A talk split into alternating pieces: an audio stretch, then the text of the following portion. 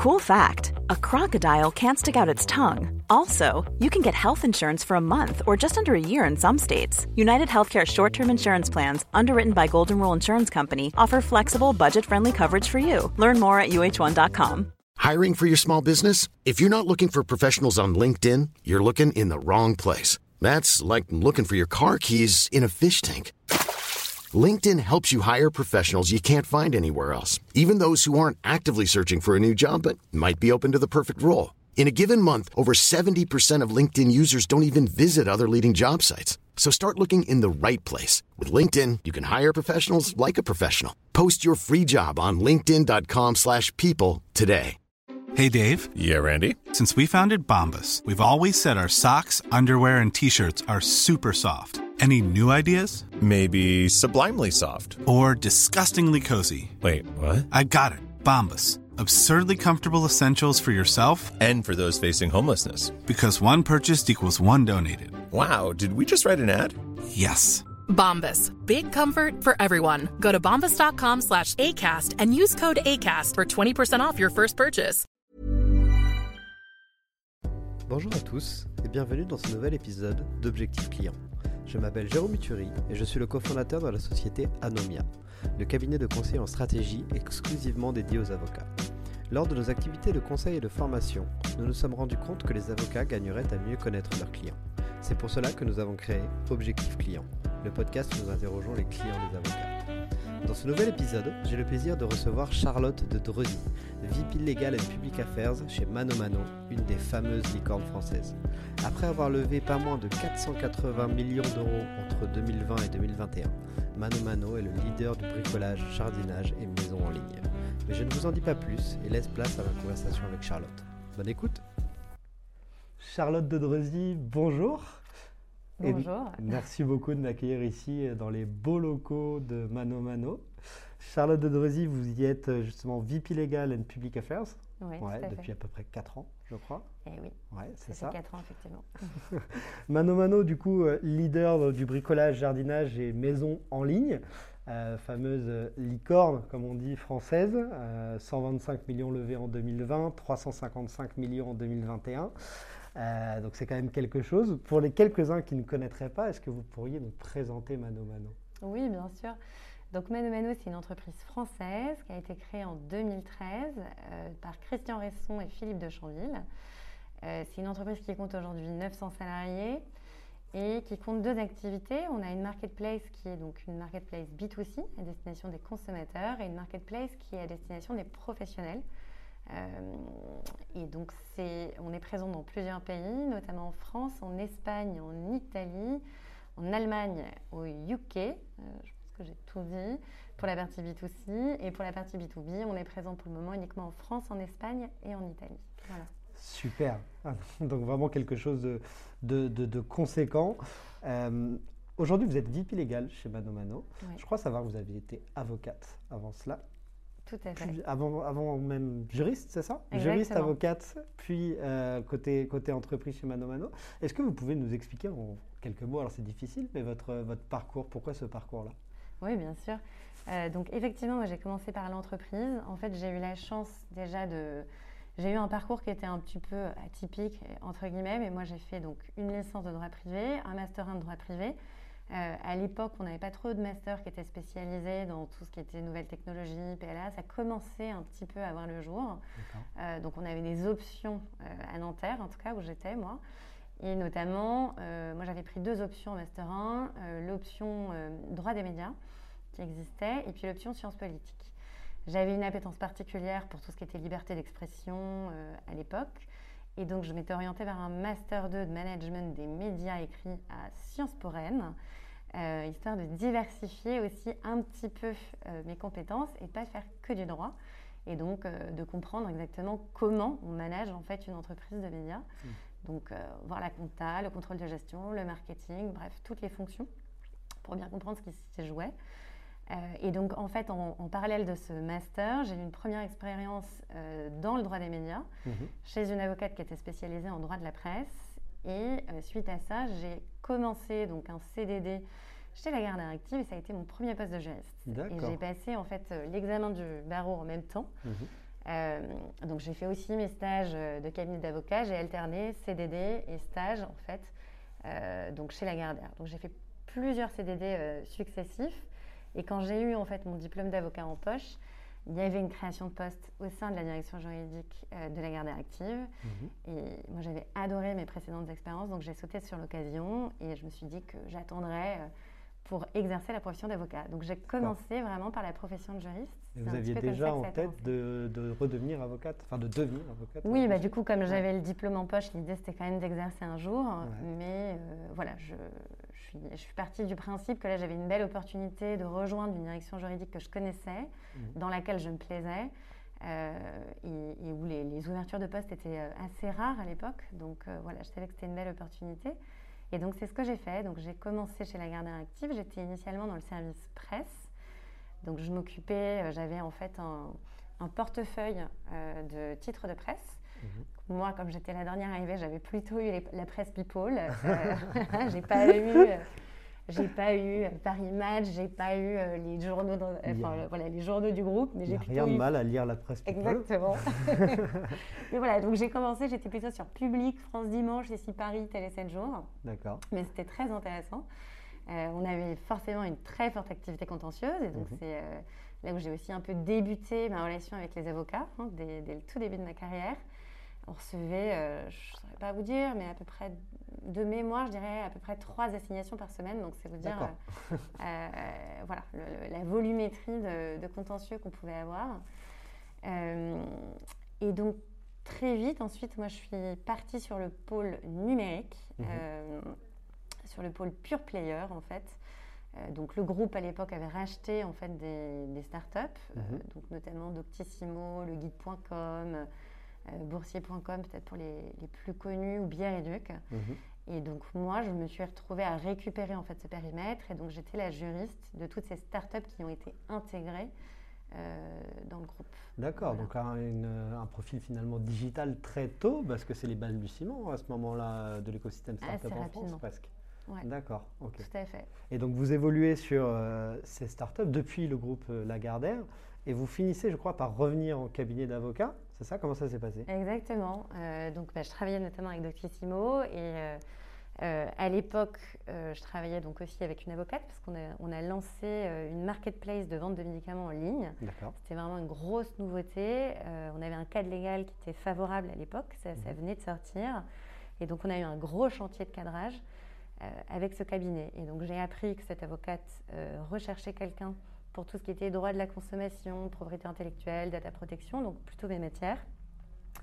Euh, et donc à cette occasion, mais ben, en fait, je suis partie avec euh, l'avocate avec qui je travaillais à l'époque euh, sur Doctissimo. Voilà. Super. Vous l'avez suivi parce qu'il y avait un coup de cœur humain Alors oui, il y avait un coup de cœur. encore une fois, une question d'opportunité, mais donc moi j'ai eu l'occasion de l'avoir travaillé. et effectivement, j'ai beaucoup aimé la façon dont elle travaillait. Elle avait une une approche qui était euh, très pragmatique, très opérationnelle. Mhm. Euh, elle accompagnait quand même beaucoup le client aussi dans, la prise de décision. Donc euh, oui, plutôt envie. Et puis c'était un cabinet de niche qui en même temps avait très gros clients. il y avait pas mal de choses à faire. On était plutôt sur de l'innovation. Donc en mhm. plus, c'était que des nouveaux projets. C'était l'époque où la télémédecine euh, commençait un petit peu à, sortir vers le jour. Euh, on avait beaucoup d'objets connectés en santé, euh, tous les sites de prise de rendez-vous médicaux qui sortaient. Et donc, c'était vraiment ce type d'activité qui été gérée au cabinet donc de Nathalie Bellet, où je suis allée. Et donc voilà, c'était assez attractif en début de carrière, ce côté très innovation. Génial. Et ensuite, vous avez donc continué, je crois que vous avez même changé de cabinet. Exactement, j'ai été dans trois cabinets différents. Donc j'ai commencé chez Nathalie Bellet, où je suis restée je, dirais 4 ans à peu près. Euh, ensuite, je suis allée dans le cabinet KGA, qui était un cabinet, là, pour le coup, euh, bah, donc, de taille euh, un peu plus importante, avec un département qui était spécialisé dans tout ce qui était IP, IT, nouvelles technologies, data protection. et ensuite, j'ai rejoint le cabinet IT Law, où là, c'était vraiment l'ère du RGPD. Le RGPD allait entrer en application. donc, on avait énormément de dossiers. Euh, pour aider des gros groupes à se mettre en conformité en fait avec cette nouvelle réglementation. Gros chantier. Et à l'époque, moi, je commençais à avoir un peu envie de retourner en entreprise. Euh, pour le coup, j'avais euh, eu les deux expériences, donc j'étais en capacité de comparer. et c'est vrai que j'avais une appétence plutôt pour la partie plus opérationnelle, voilà, plus terrain. Donc j'ai fait le choix à ce moment-là de, de, rejoindre Mano Mano en mars 2018. Super. Juste simplement, qu'est-ce qui vous manquait dans cette partie opérationnelle, terrain, par rapport au cabinet d'avocats? Parce que beaucoup, de, beaucoup d'avocats qui nous écoutent sont souvent dans cette réflexion-là aussi. Oui, bien sûr. Bon, alors, je ne vais pas être très originale parce que je crois que c'est un petit peu euh, ce que disent tous les anciens avocats, mais euh, c'est. Alors, déjà, on, fait beaucoup quand même de. On fait beaucoup plus de théorie, euh, des mm. longs, beaucoup de cadrage légal très approfondi, qui est passionnant et extrêmement formateur. Donc, moi, je suis très heureuse d'être passée aussi par cette phase-là dans ma formation. Mais c'est vrai qu'aujourd'hui, moi, ce qui me plaît, c'est plutôt de participer à la stratégie. Hmm. Voilà, on identifie qu'il y a un cadre légal, on a des enjeux business, et on essaye de composer avec ce cadre légal, et ensuite on déploie la stratégie. Et ça, hmm. c'est vrai que c'est très satisfaisant quand on est euh, côté direction juridique, et quand on est avocat, malheureusement, je crois que c'est une des frustrations de pas mal euh, de, mes confrères, en tout cas, euh, c'est qu'on a toute la partie cadrage, on a la hmm. partie accompagnement, et puis ensuite, au moment du déploiement, généralement, on n'est plus du tout associé.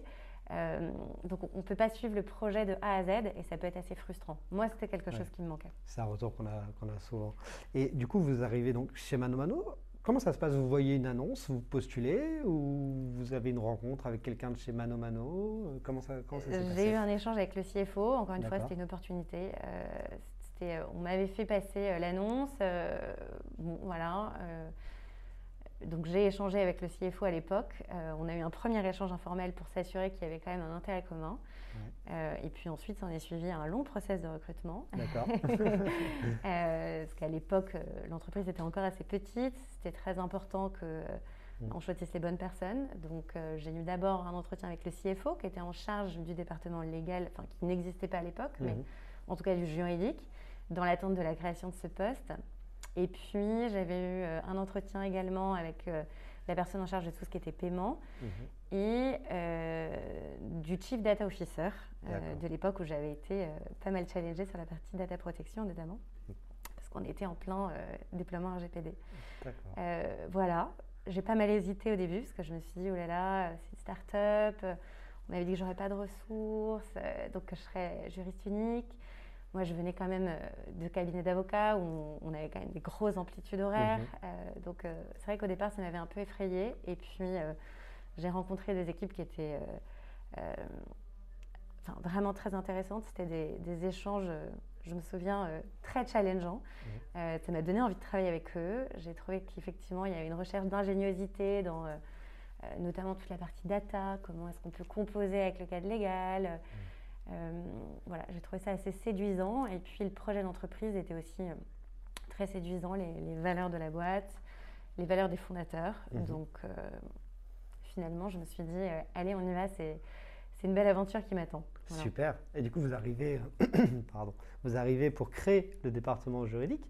Aujourd'hui, vous avez fait du chemin. Ça ressemble à quoi le département juridique de, de Mano Mano? Oui, eh ben alors, j'ai fait du chemin, clairement, parce qu'effectivement, je suis arrivée, j'étais toute seule. Dans les trois mois, quand même, euh, j'ai réussi à convaincre ma direction qu'il fallait un peu étoffer l'équipe et qu'il y avait pas mal de besoins. Donc euh, l'équipe s'est vraiment constituée très progressivement. Hein. On a mhm. accompagné en fait l'hypercroissance de l'entreprise. Et donc chaque année, on a recruté des juristes en plus avec euh, une accélération très nette entre, je dirais, 2020 et, maintenant. donc aujourd'hui, on est 12, moi y compris. Mhm. Et on sera à peu près 15, peut-être un petit peu plus sur 2022 en fonction de notre développement à l'international notamment. D'accord. Ça veut dire qu'il y a des postes ouverts, ça Ça veut dire qu'il y a des postes ouverts, exactement. On a euh, trois postes en cours de recrutement actuellement. Euh, voilà. D'accord, super. Euh, et du coup, vous arrivez, vous créez ce département juridique sur une startup qui commence finalement son hypercroissance, si je comprends bien? Enfin qui est déjà en forte croissance, mais au moment, où... croissance était, quand même, euh, était quand même déjà euh, initié au moment où je suis arrivée. C'est-à-dire entre le moment où j'ai été recrutée et le moment où je suis entrée en poste, on est passé, si je ne dis pas de bêtises, de 150 salariés à, à peu près 300 voilà, en l'espace de quelques mois. Donc vraiment, je suis arrivée dans... dans l'explosion. Exactement, dans l'explosion. Et du coup, vous, vous, avez dit, j'ai eu besoin, je ne sais pas si vous l'avez formulé comme ça, mais de, de, de, de faire prendre conscience aux, fondateurs des enjeux juridiques, notamment pour me staffer. Comment ça s'est passé au départ vous, vous, arrivez sur un grand chantier euh, comment, comment, ça se passe quand on arrive euh, en pleine hypercroissance comme ça? Alors, bah, au départ, déjà, on écoute, euh, on audite un petit peu euh, ce qui se passe, on essaye de comprendre aussi l'activité. Euh, moi, ce qui s'est passé en plus dans le contexte de mon arrivée, c'est que dans les trois mois qui ont suivi mon arrivée, on a choisi de lancer deux nouvelles activités. La partie pro, voilà, et de lancer aussi un service de fulfillment. Donc, le service de fulfillment, peut-être pour expliquer ce que c'est, c'est le fait de faire appel en fait à un prestataire logisticien et à des transporteurs pour du coup proposer un service de stockage et de livraison chez le client final mmh. aux marchands qui sont référencés sur la marketplace. Parce que je rappelle, nous on a un modèle d'intermédiation, donc on met vraiment en relation les marchands avec les clients et donc on propose des services additionnels. Et donc à l'époque, on a décidé de lancer ce service additionnel qui est notre service Man au Fulfillment. C'est une activité réglementée, ça nécessitait un fort cadrage légal. Mmh. Euh, et donc en fait, euh, je veux dire, le, ça a été assez, euh, comment dire, évident mhm. qu'il était nécessaire dans ce contexte où on développait l'activité, on faisait plus uniquement du B2C, mais on faisait aussi du B2B avec un service de transport et de logistique. Voilà, la nécessité de, recruter et d'étoffer l'équipe mhm. a été assez évidente. Oui, ça fait très rapidement. Vous, vous, choisissez du coup pour le lancement de ces deux nouveaux produits de recruter pour vous staffer en interne, mais j'imagine que vous avez aussi eu besoin de conseils externes, d'avocats.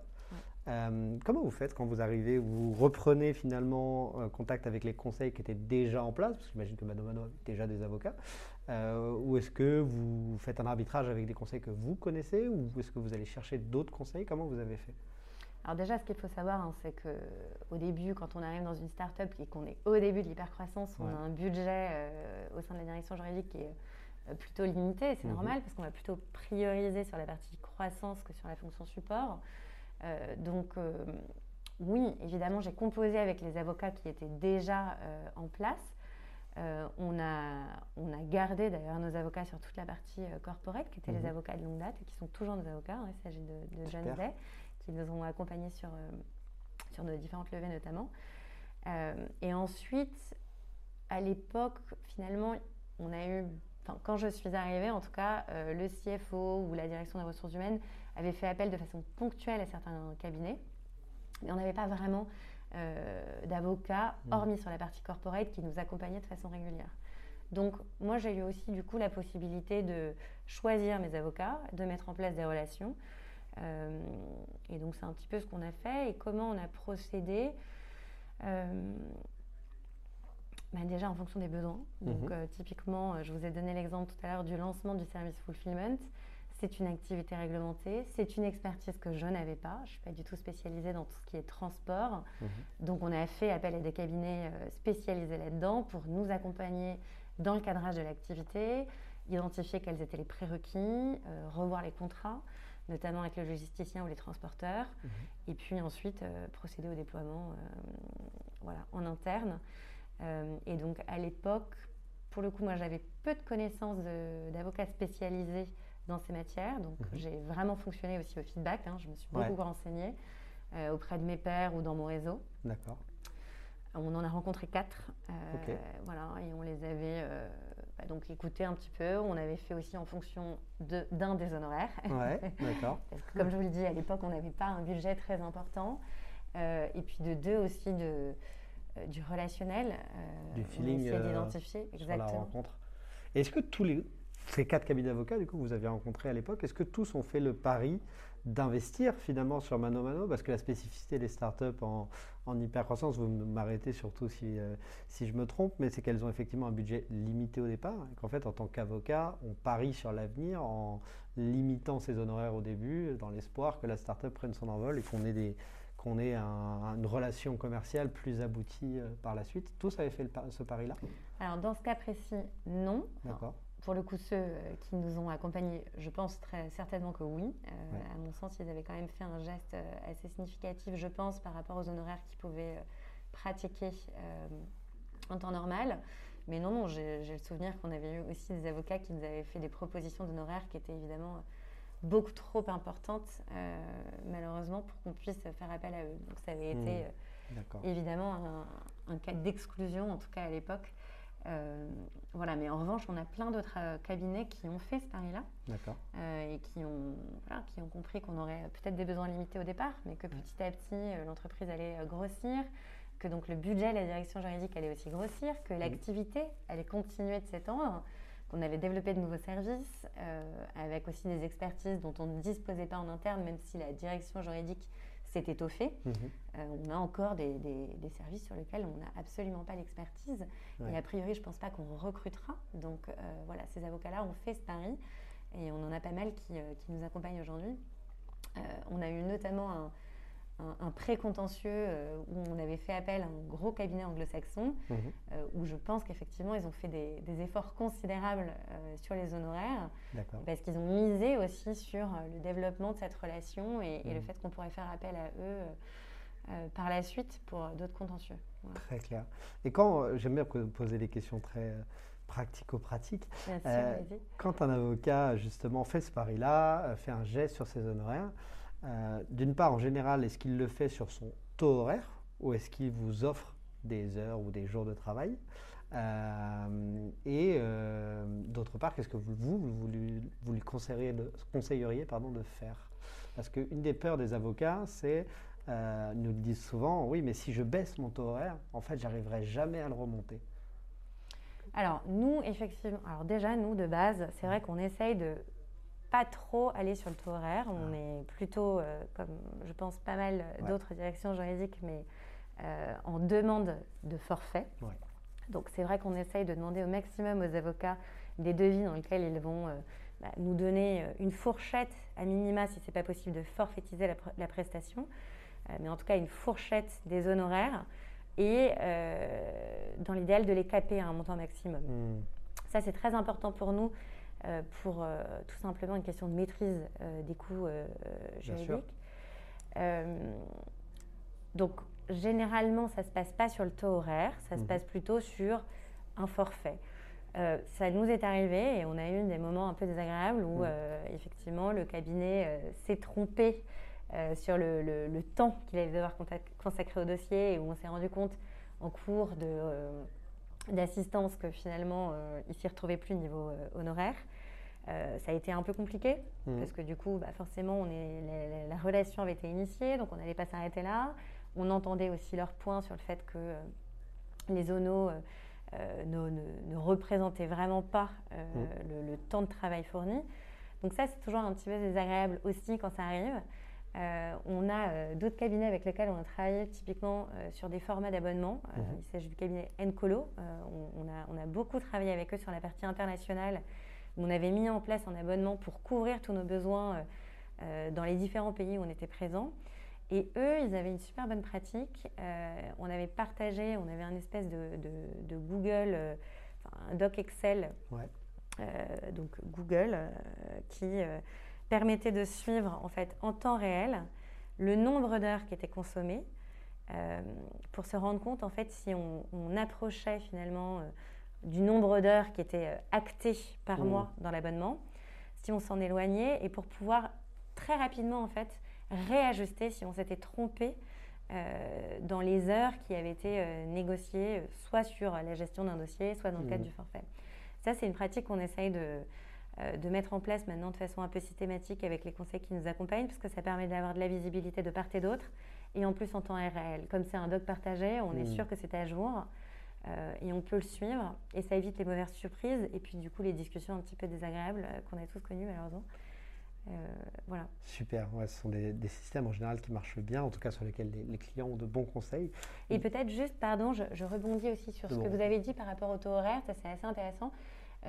Nous, on a aussi, quand on négocie des forfaits, et donc des forfaits sur une longue durée, on a une pratique, typiquement, là je vous ai donné l'exemple sur la partie internationale, mais euh, ce qu'on avait fait, c'était vraiment pas mal, comme on avait des besoins à la fois en Italie, en Espagne, euh, au UK et en Allemagne, euh, on a trouvé donc ce, ce réseau d'avocats qui avait des avocats présents dans chacun des pays avec les expertises qui correspondaient à nos besoins. Et on a mis en place donc un abonnement sur lequel on avait lissé un taux horaire, parce que je vous apprends rien Mm. sur le fait que les taux horaires peuvent être sensiblement différents en Allemagne et en Espagne. Mhm. Et donc du coup, on, est- on était parvenu en fait à un taux horaire lissé pour euh, euh, le, le nombre d'heures qui était alloué euh, finalement à l'abonnement. Et Mhm. par contre, si on dépassait le nombre d'heures, on revenait en fait au taux horaire habituel des différents cabinets qui faisaient partie de, Mmh. de l'accord. Et ça, franchement, je trouve que c'est plutôt pas mal parce que finalement, les avocats sont gagnants. On on n'a pas de question justement Ouais. de, de, de se dire bah, je pourrais jamais revenir à un taux horaire euh, qui, était, euh, qui est celui normalement pratiqué. On sait que là, c'est un taux horaire qui est négocié pour un besoin précis et parce qu'aussi, il y a une volumétrie de dossiers Mmh. euh, qui est garantie du fait du, du nombre d'heures euh, mensuelles qui est alloué. Voilà. C'est super. C'est une des premières fois que j'entends euh, cette pratique de taux horaire lissé sur, euh, sur plusieurs pays. C'est très intéressant. Et euh, d'ailleurs, je, je rebondis sur ce que, ce que vous dites. Vous êtes donc, du coup dans plusieurs pays. C'est important pour vous, pour chacun de vos avocats, qu'il ait, alors sinon des bureaux dans d'autres pays, c'est plus rare, mais au moins un réseau dans plusieurs pays?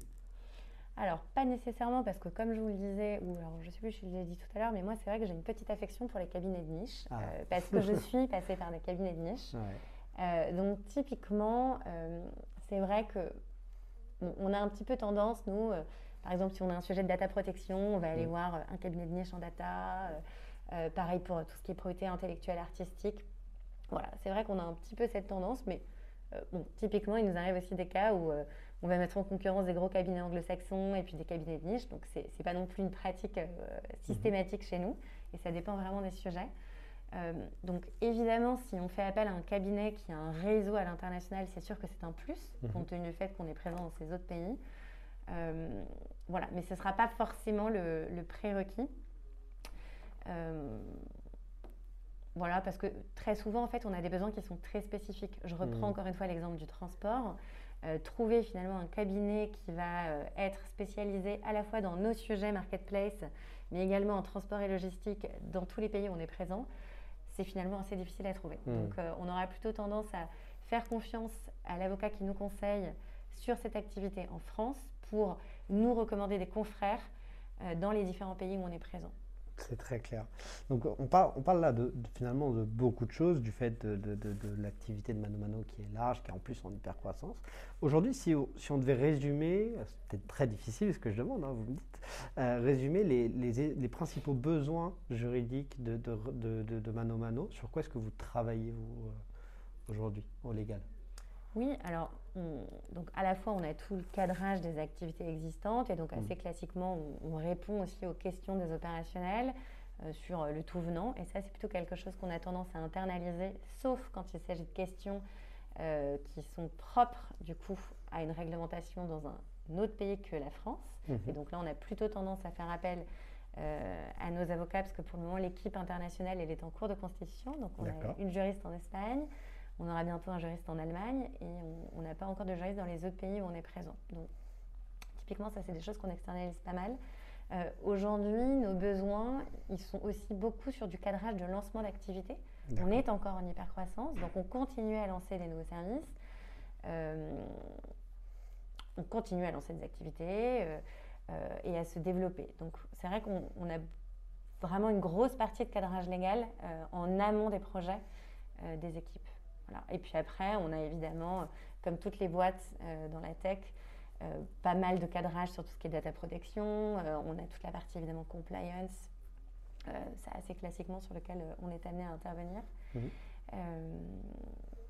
Voilà, et puis la partie contractuelle, évidemment, qui prend Mhm. une grosse partie du temps de, de mes équipes. Très clair. Et du coup, sur, quand vous dites que vous avez beaucoup de cadrage sur de, de nouveaux lancements d'activités, euh, est-ce que son, le cabinet d'avocats auquel vous faites appel dépend de l'activité en question? Est-ce que finalement c'est toujours les mêmes cabinets qui reviennent sur ces, sur ces nou- lo- nouveaux lancements d'activités Comment ça fonctionne? Bah, encore une fois, effectivement, ça dépend de l'activité. Donc, euh, typiquement sur les transports, euh, on a décidé de se lancer voilà, en Espagne. On a fait appel à un cabinet spécialisé en transport en Espagne. Ça a été pareil sur l'Italie. Sur le B2B également, quand on a Mhm. décidé de, de lancer ces activités-là, on s'est posé pas mal de questions sur le cadrage, euh, sur euh, euh, s'il y avait des spécificités, notamment dans les autres pays, Mhm. tels que l'Espagne et l'Italie, où on voulait aller, dont on n'avait pas connaissance sur les relations B2B, et dont il fallait qu'on ait connaissance pour pouvoir aussi correctement accompagner les équipes pour le développement de la plateforme, Mhm. et, et notamment toutes les spécificités techniques, les mentions obligatoires, les documents euh, à collecter euh, au moment de l'onboarding des clients. Euh, voilà, donc c'était- c'est ce type, si vous voulez, d'accompagnement qu'on peut avoir. On est vraiment sur la partie en amont. il nous arrive aussi de façon ponctuelle de- d'externaliser des contrats, quand c'est des contrats qui sont soumis aussi Mhm. à la loi euh, du pays et sur lequel on n'aura pas une expertise. D'accord. c'est vrai qu'on a plutôt, en ce moment en tout cas, une externalisation qui est très euh, portée sur nos besoins internationaux Mhm. ou sur des activités réglementées dont on n'a pas les compétences en interne. Ouais. Voilà. D'accord. Donc, avant tout, chercher de nouvelles, de nouvelles euh, des compétences que vous n'avez pas en interne au département Exactement. juridique. Euh, ça vous arrive aussi d'aller voir des, d'aller chercher des cabinets d'avocats parce qu'il y a des coups de chaud et vous avez besoin d'une force de frappe euh, qu'on trouve dans les, dans les cabinets d'avocats? Par coup de chaud, vous voulez dire charge plus importante ou, crise Oui, bien sûr, ça nous est arrivé. hein. Et donc, typiquement, là, on a plutôt tendance à faire appel à des avocats qui seront soit disponibles pour mettre en place un abonnement, donc avec un forfait d'heures qu'on a Mhm. identifié sur une période euh, définie pour pouvoir faire face à cette surcharge, euh, soit euh, on a même fait du virtual secondment euh, dans, dans certains cas. Donc, on a un avocat qui, du coup, est intégré et puis peut travailler avec nous une journée ou deux journées par semaine de façon à nous aider à, à gérer cette charge de travail complémentaire. Super. C'est une pratique que vous appréciez, ça, d'avoir un avocat en interne qui vient euh, deux, trois jours par semaine? Alors franchement, ça a été très utile Ouais. euh, et, et je pense qu'on va continuer à le faire, enfin même je suis sûre, euh, notamment euh, comme on est encore en constitution d'une équipe, quand vous êtes dans l'attente d'un recrutement, c'est vraiment important d'avoir du coup que cette charge-là en fait puisse être gérée de façon externalisée et puis sur l'international, parce que c'est vrai qu'on l'a fait principalement là. Donc avant d'avoir notre juriste en Espagne, on avait euh, une avocate en virtual secondment. Ouais. Ça permet aussi de bien identifier quelles sont toutes les problématiques juridiques, parce Mhm. que donc cet avocat-là va avoir une connaissance euh, des problématiques locales, ce qu'on n'a pas forcément nous, Mhm. et donc de, de bien tout identifier, de déjà mettre au carré pas mal de choses, euh, d'onboarder aussi correctement le, le- le juriste qui arrive après. Donc ça, c'est vrai qu'on a, on a vraiment beaucoup apprécié euh, ce virtual secondment. Et puis, euh, pareil, sur la partie surcharge de travail, euh, ça a été d'une grande aide. Super. Et donc, vous disiez au début de, début de notre discussion, quand vous, étiez, vous êtes arrivé chez Mano Mano, il y avait, vous n'aviez pas forcément tous les contacts chez les cabinets d'avocats, donc vous avez fait un peu appel à votre réseau pour trouver les premiers. Maintenant, j'imagine que c'est plus structuré. Euh, Mano Mano a grandi, vous avez fait grandir votre équipe. Aujourd'hui, quand il y a un nouveau besoin, comment ça se passe? Est-ce que vous faites un appel d'offres? Est-ce que euh, vous appelez euh, votre réseau avant tout? Comment, comment vous faites aujourd'hui? Alors, ça dépend évidemment de la nature des besoins, Ouais. mais typiquement quand on a par exemple un, un précontentieux ou un dossier à très fort enjeu, on a plutôt tendance effectivement à faire euh, des appels d'offres. Donc on a eu un cas euh, où on a eu un précontentieux avec des enjeux business qui étaient très importants pour nous, euh, plus que des enjeux juridiques d'ailleurs. C'était vraiment les enjeux business qui étaient à l'origine du problème. Et donc là, typiquement, euh, on avait décidé de faire un RFP. Donc on avait mis en concurrence quatre cabinets, deux cabinets qui étaient plutôt des cabinets de grosse taille, donc euh, anglo-saxons, et euh, deux cabinets de niche. On, on les avait sélectionnés à la fois euh, sur la base de, de recommandations, Mhm. et on avait fait aussi euh, un petit check euh, sur Doctrine. Voilà, je ne sais pas si vous connaissez l'outil, ouais. mais il y a une fonctionnalité dedans qui est très utile, c'est que vous pouvez rentrer le nom d'un avocat Ouais. et ça vous permet en fait d'avoir l'historique des dossiers contentieux euh, qu'il a pu traiter. Donc ça vous permet de voir quelle est euh, la réalité de l'expérience sur des dossiers similaires, euh, contre qui il a déjà eu aussi à- enfin, il a déjà eu des dossiers. Ouais, vous avez le track record. Quoi, Exactement.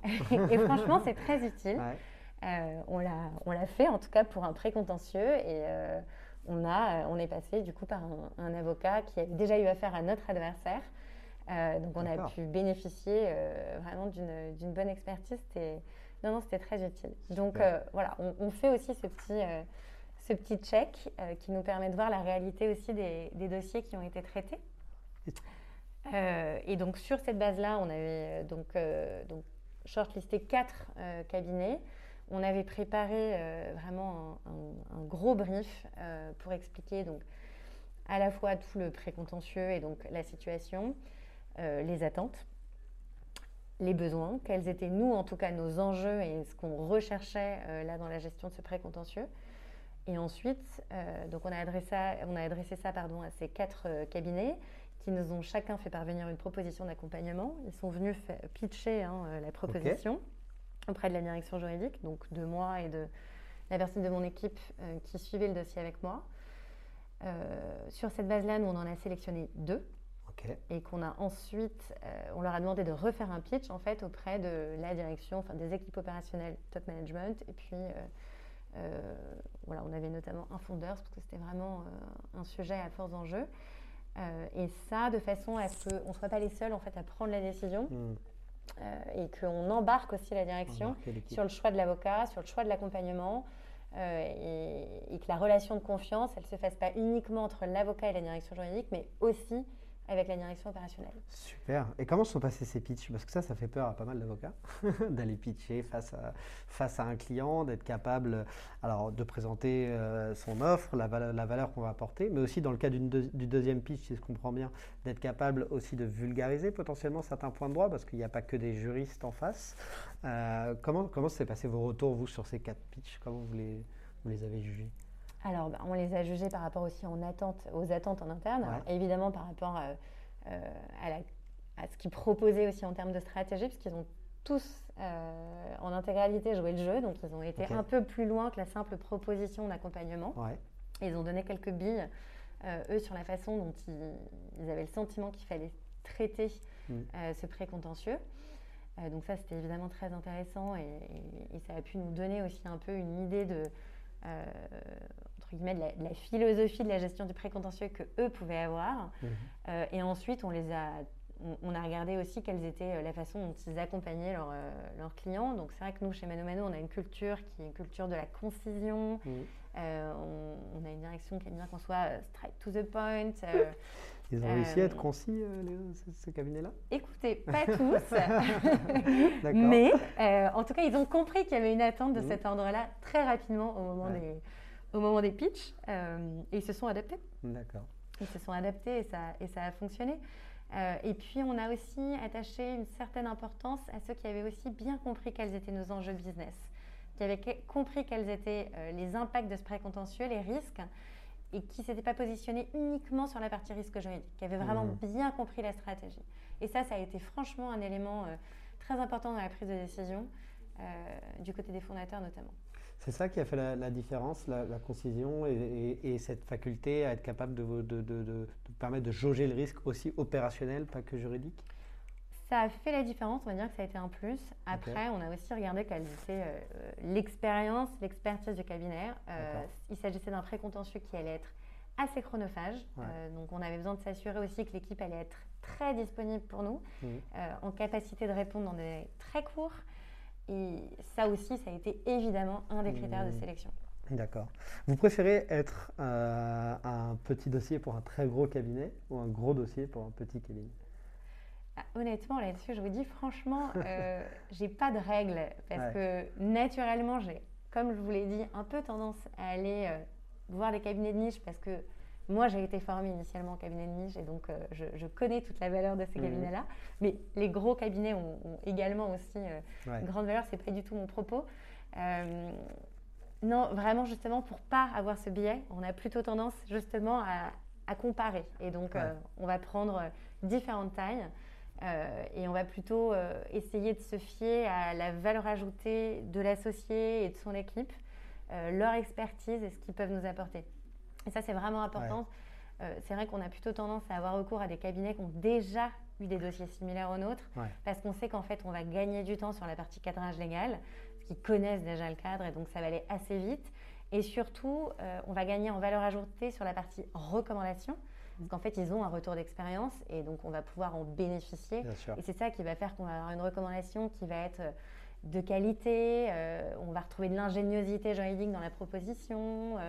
Voilà, et c'est ça qu'on recherche, évidemment. Donc, honnêtement, l'expérience, euh, c'est vraiment quelque chose qu'on regarde. Et typiquement, on, apprécie aussi quand les avocats nous disent de façon très transparente, euh, et ça a été vraiment le cas des avocats euh, auxquels on a pu faire appel, quand ils n'ont jamais eu l'occasion de travailler sur un dossier comme ça.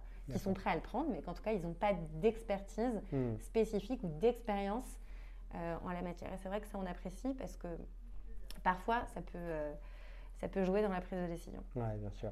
L'expertise aussi vue par, par ce track record-là, la faculté d'avoir déjà vu des, des dossiers du même, du même type. C'est très clair. Et vous disiez tout à l'heure que vous aimiez particulièrement, comme beaucoup de startups, mais pas que, comme beaucoup d'entreprises, les forfaits.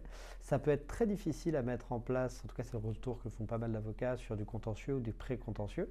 Dans ce cas de, de, pré-contentieux, est-ce qu'ils avaient fait l'effort de, de, proposer des forfaits ou est-ce que c'était un fonctionnement au temps passé?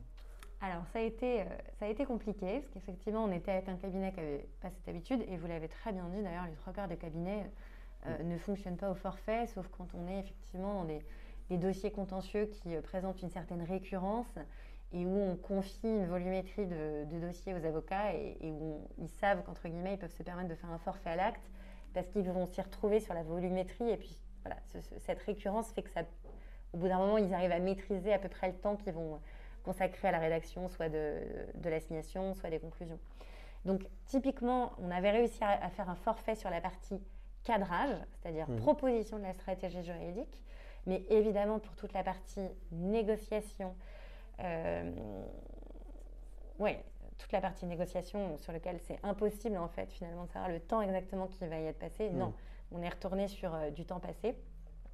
On a eu des petits moments, des allers-retours mmh. euh, où bah, effectivement on voyait un peu les honoraires gonfler et donc on s'inquiétait.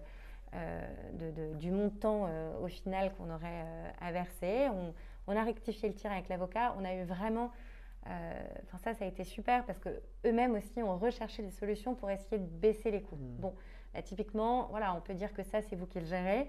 Euh, et nous, on fait juste une relecture et ce sera euh, moins coûteux que si finalement on fait la production de tel ou tel courrier ou de tel acte. Donc voilà, on a aussi réussi à composer pour pouvoir arriver au budget maximum qu'on s'était fixé.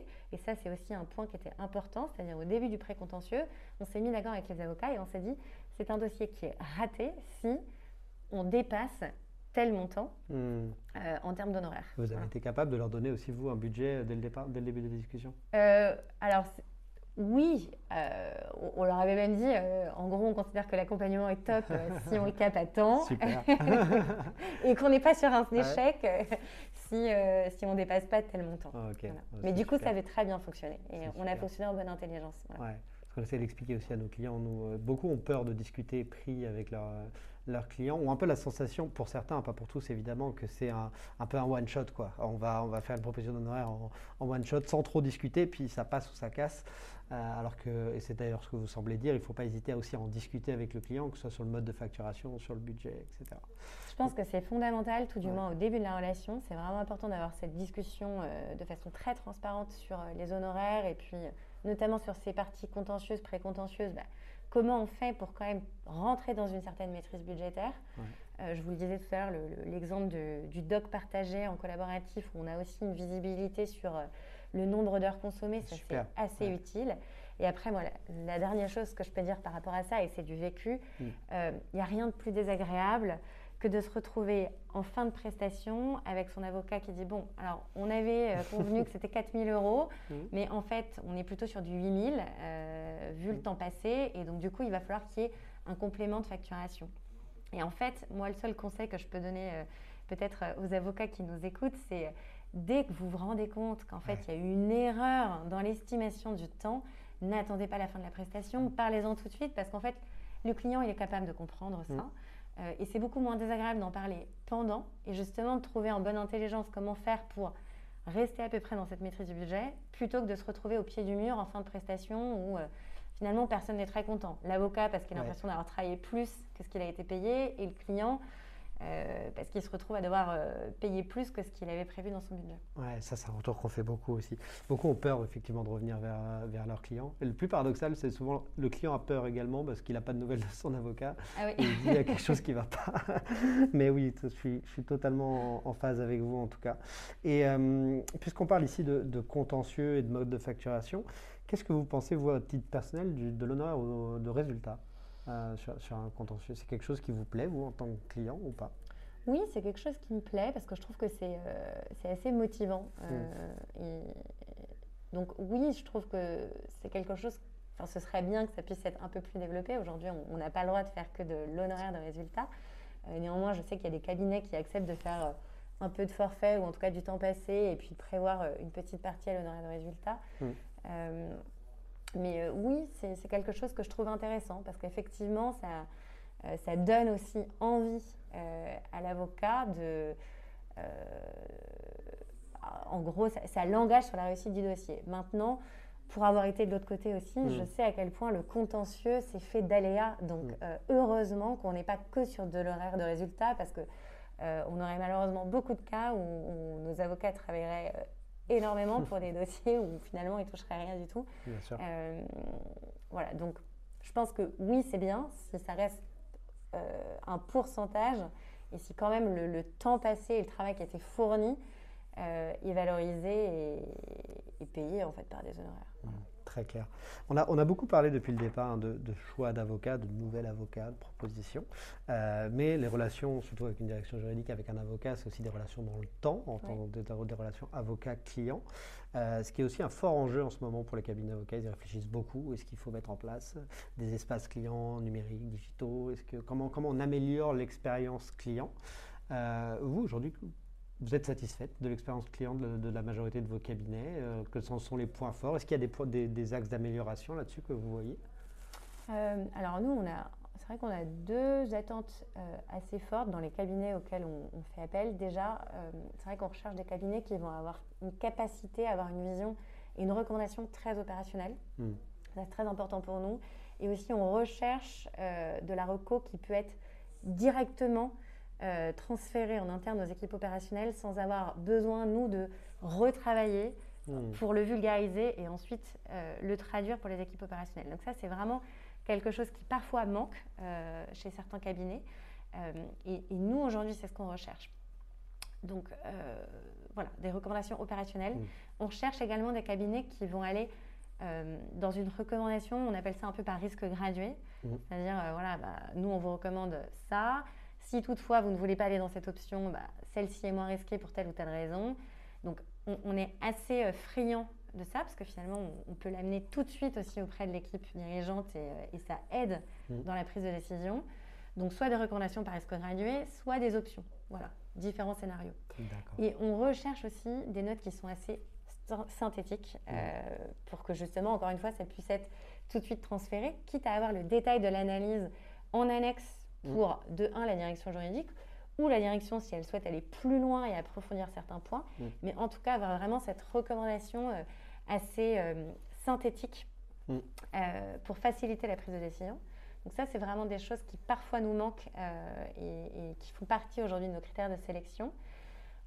Évidemment, on recherche aussi des avocats qui sont un peu tech-oriented. je vous ai parlé tout à l'heure du fait qu'on avait besoin que les recommandations puissent être transfert en interne. Je vous donne un exemple. On a eu un été où on, avait eu un contrôle de l'autorité euh, de la DGCRF euh, pour s'assurer qu'on était bien en conformité avec certaines dispositions légales. Il s'avérait qu'il manquait quelques mentions à certains endroits euh, sur un, site. Mhm. Bah, typiquement, on a fait appel à un cabinet qui nous a fait les captures d'écran, qui nous a montré avec les flèches aux équipes opérationnelles où est-ce qu'il fallait rajouter les mentions, et où on a entre guillemets, pas eu besoin d'intervenir. Donc ça, c'est vraiment quelque chose qu'on recherche. Euh, cette capacité à faire la capture, montrer où doit être positionnée la, hmm. mention. Euh, et puis aussi euh, une capacité à utiliser des outils qui sont des outils peut-être, alors en tout cas tech ou en tout cas hmm. dans l'air du temps côté startup ou scale-up. sans faire de la pub à Google, mais c'est vrai qu'on travaille beaucoup avec le Google Drive hein, dans les environnements euh, Scale-up, c'est des outils qui sont collaboratifs. C'est pas du tout la pratique des cabinets qui ont plutôt mm. tendance à travailler sur le pack office. Euh, et donc, euh, nous, on est assez friands du partage de, documents parce que ça permet d'itérer finalement en temps réel, de mettre des commentaires, de pouvoir éviter tous ces allers-retours aussi avec l'envoi mm. d'une version initiale, une version commencée, on relit et on perd du temps. Alors qu'avec ce type d'outils, quand on a un avocat qui est capable en tout cas de le faire, euh, on, a un gain de temps, euh, on a un gain de temps énorme, euh, en tout cas sur la partie voilà, analyse, revue, question, on challenge une reco. Mm. donc ça, c'est un vrai besoin et c'est vrai qu'il y a encore peu de cabinets qui sont friands ou habitués à ce type d'outils. et puis, on peut apprécier aussi, typiquement, je vous parlais tout à l'heure du secondment, du virtual mm-hmm. secondment. Quand c'est comme ça, on a besoin que l'avocat en question soit capable assez rapidement finalement de s'onboarder comme s'il était un juriste de l'équipe Mhm. et donc qu'il puisse avoir accès aux outils euh, qu'on utilise en interne. Et nous, on- en tout cas chez Mano Mano, on a beaucoup d'outils, Ouais. notamment la direction juridique. On a créé des outils sur mesure Mhm. euh, pour pouvoir euh, gérer nos besoins, les centraliser, collaborer au sein de l'équipe. Et donc c'est vrai qu'on a besoin, euh, quand on fait du secondment, d'avoir des gens qui vont avoir la capacité de, de s'adapter ou tout du moins l'envie et qui ne sont pas forcément réfractaires. Voilà. Super. Euh, je ne sais pas si vous pouvez en parler, mais c'est int- c'est intéressant. Euh, vous avez créé des outils sur mesure pour le- pour le- pour l'outil juridique, euh, pour l'équipe juridique, pardon. C'est quoi ces outils-là? À quoi ça sert? C'est un espèce de cumul de plein d'outils du marché. Mais oui, oui, en fait, quand, quand je suis arrivée, moi, j'avais des besoins, j'avais une charge très importante. On a Ouais. été une petite équipe, très couteau suisse, du coup, et on avait la nécessité de centraliser les besoins. Euh, on faisait aussi beaucoup de pilotage de projets, vu qu'on était dans un lancement euh, de, plusieurs activités. On avait aussi euh, de la compliance, comme le RGPD, où on est vraiment sur, pareil, un pilotage de la compliance. Donc, il fallait un peu qu'on ait des outils ad hoc qui répondent à tous nos besoins. Et donc, on a utilisé un outil qui s'appelle Front, qui est un outil collaboratif.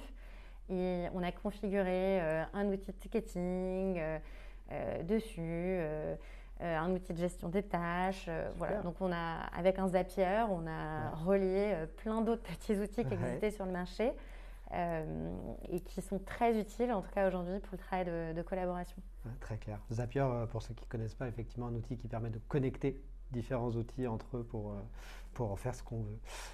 Très clair, super intéressant. On arrive peu à peu vers, vers la fin de ce, de ce podcast. Si vous deviez parler des, autant que possible évidemment, des enjeux futurs de, alors de Mano Mano évidemment, mais de, de, de- de l'équipe juridique en particulier, euh, quels sont aujourd'hui vos enjeux futurs? Vous parlez en termes de dossiers, de... Ouais, de dossiers, de futur de l'équipe. Euh, Vous dites que vous recrutez aussi euh, de nouveaux, de nouveaux, de nouveaux juristes. Quels seront, euh, qu'est-ce qui va leur donner en fait envie de venir? Quels sont les enjeux de, de- de l'équipe juridique chez Mano Mano pour, pour les années à venir?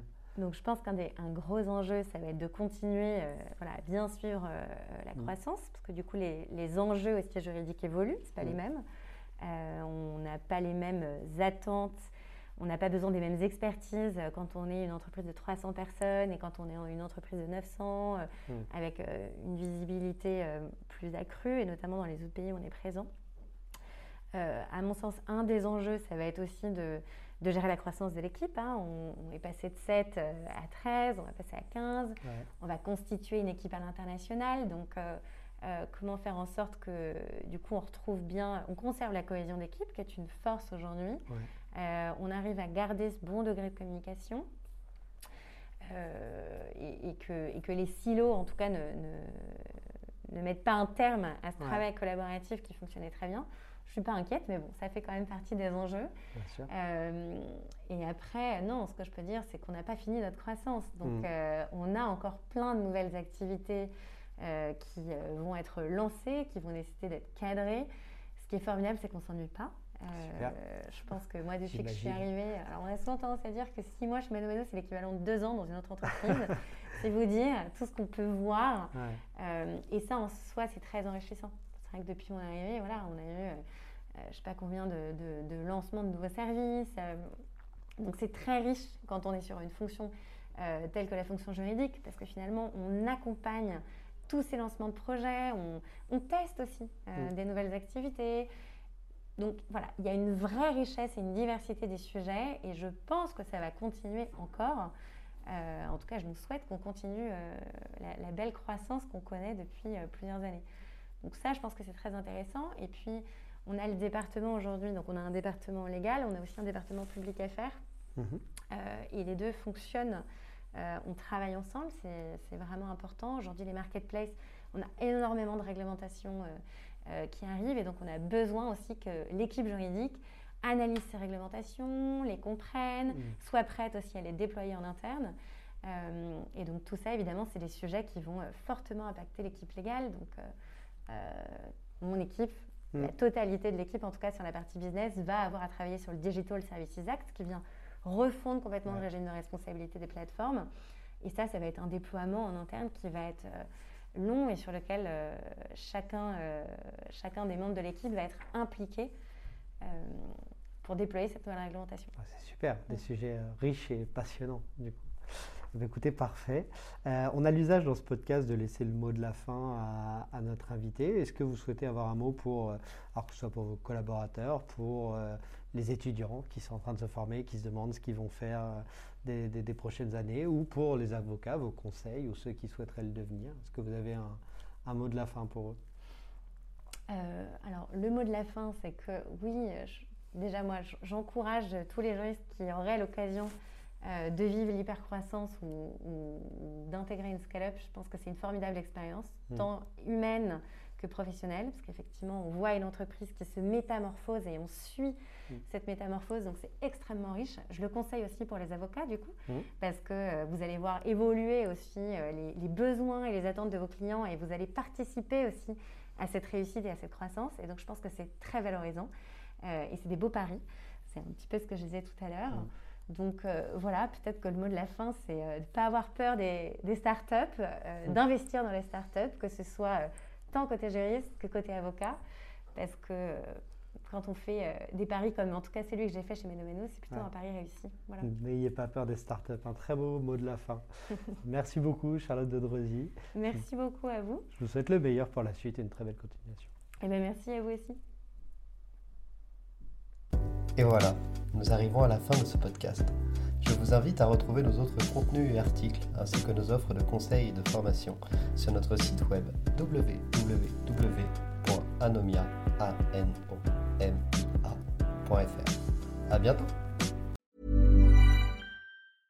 Want to get a chiseled look in the jawline? Sculpt and shape your jawline with added volume from Juvederm Volux XC. Juvederm Volux XC is an injectable gel specifically designed to be robust enough to improve moderate to severe loss of jawline definition. And it is the first and only hyaluronic acid filler approved for the jawline. Add volume to your jawline for a chiseled look with Juvederm Volux XC. For important safety information and to find a licensed specialist, visit juvederm.com that's J U V E D E R M.com. Not for people with severe allergic reactions, allergies to lidocaine, or the proteins used in Juvederm. Common side effects include injection site redness, swelling, pain, tenderness, firmness, lumps, bumps, bruising, discoloration, or itching. There's a risk of unintentional injection into a blood vessel, which can cause vision abnormalities, blindness, stroke, temporary scabs, or scarring. Talk to a licensed specialist to find out if it's right for you. Visit juvederm.com. That's J U V E D E R M.com.